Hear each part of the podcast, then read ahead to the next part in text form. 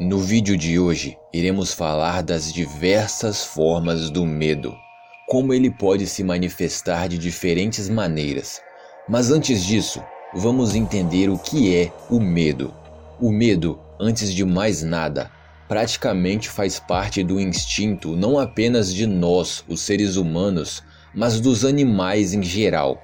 O medo é algo que muda nossas sensações e nos põe em alerta avisando que algo perigoso está por perto ou que algo de ruim pode acontecer.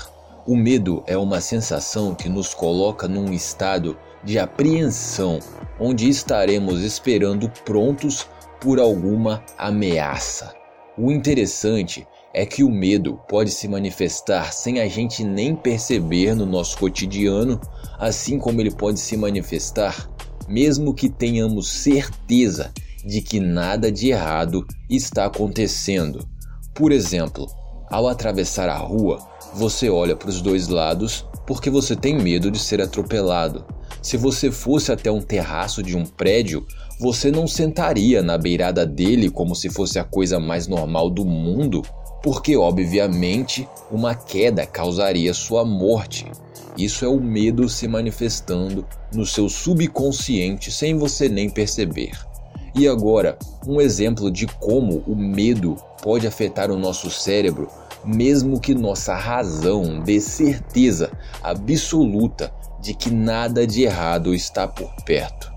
E o exemplo mais simples é quando você assiste um filme de terror e não consegue dormir por causa do medo. Você tem certeza absoluta de que não existe nenhum fantasma ou demônio no seu quarto mas o medo faz você se cobrir da cabeça aos pés e não te deixa dormir um minuto sequer, porque o medo te obriga a ficar em alerta. E então já entendemos o que é o medo e como ele se manifesta. É hora de discutirmos sobre as formas dele se manifestar. Vamos pegar para usar de exemplo o filme Atividade Paranormal. É um filme muito conhecido e imagino que pelo menos a maioria de vocês já tenha assistido. E já perceberam que esse filme é amado por uns e odiado por outros, quase como se não existisse um meio termo. Ou as pessoas vão dizer que o filme é extremamente assustador, ou as pessoas vão dizer que o filme é parado, chato e não mostra nada demais. E é exatamente essa a questão. O filme não mostra nada demais, e o terror dele está nisso. Ele nos mostra coisas e ao mesmo tempo esconde de nós o que está acontecendo. O terror está na simplicidade de estar morando dentro de uma casa com uma entidade maligna que fica passeando pelas escadas, arranhando as paredes e abrindo as portas, mas nós não vemos essa entidade. Isso pode causar calafrios em algumas pessoas, mas despertar absolutamente nada em outras. E não é que essas outras pessoas sejam mais corajosas ou resistentes ao medo, elas simplesmente sentem medo de outros tipos de coisas. E é nesse ponto que chegamos nas diversas formas do medo. O medo pode mostrar suas diversas faces de diversas formas diferentes. E tudo depende da nossa criação, de onde moramos, da nossa personalidade, da nossa visão sobre o mundo.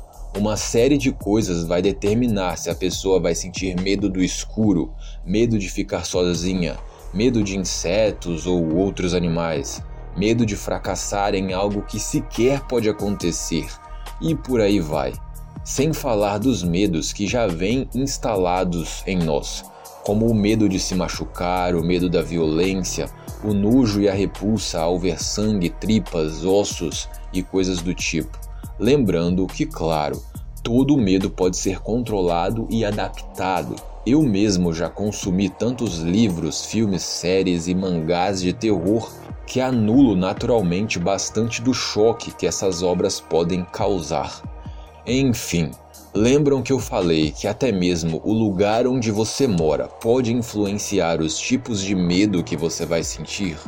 É por isso que nos Estados Unidos, filmes de monstros gigantes atacando as cidades ou alienígenas invadindo o planeta Terra fazem tanto sucesso. Em 2005, foi feita uma pesquisa para saber sobre os medos mais comuns do povo norte-americano, e um dos itens mais citados foi o medo de um ataque terrorista. Conseguem ver a relação das coisas? Isso se reflete em outros países também. O Godzilla, por exemplo, foi criado em 1954 no Japão, um monstro gigantesco criado a partir da energia nuclear e com um sopro radioativo. O monstro é capaz de destruir cidades inteiras. Godzilla claramente invoca as sombras das bombas nucleares que caíram em Hiroshima e Nagasaki, nove anos antes de sua criação em 1945. Inclusive, no futuro eu posso fazer um vídeo só sobre isso. Enfim, e por fim, mas não menos importante, ainda existe o horror psicológico, um termo bem antigo, mas que vem ganhando força nos últimos anos. O horror psicológico não apela para nada visual ou fácil de ser explorado.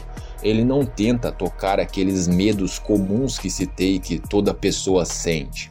E obras que conseguem se encaixar nesse subgênero, digamos assim, vão tentar afetar de fato a sua mente. O horror psicológico não está numa imagem feia, na apreensão por sustos ou na espera por algum fantasma ou demônio. O horror psicológico é mais inteligente e ele vai te preparar aos poucos, te enrolar na teia, te cozinhar vivo e quando você menos perceber, vai estar dominado. E como isso acontece? É simples. O horror psicológico tem toda uma escalada, uma preparação, coisas que incomodam acontecendo, um ambiente assustador, dúvidas, algo que te deixe com ansiedade e nunca venha à tona.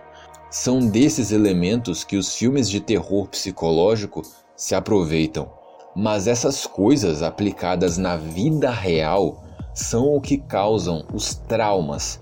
Por isso, na minha opinião, o horror psicológico é bem mais nocivo. Ele sempre vai te incomodar de alguma forma, te deixar desconfortável e no escuro. Não no sentido literal, não é que as luzes da sua casa vão se apagar, mas você vai sentir medo e talvez não vai nem mesmo entender o porquê do que está sentindo medo. O ambiente te avisa que algo de errado está acontecendo, mas você não pode adivinhar o que, como vai ser e de onde virá. E depois de dizer isso, eu não poderia encerrar o vídeo de outra forma a não ser com a frase do mestre H.P. Lovecraft.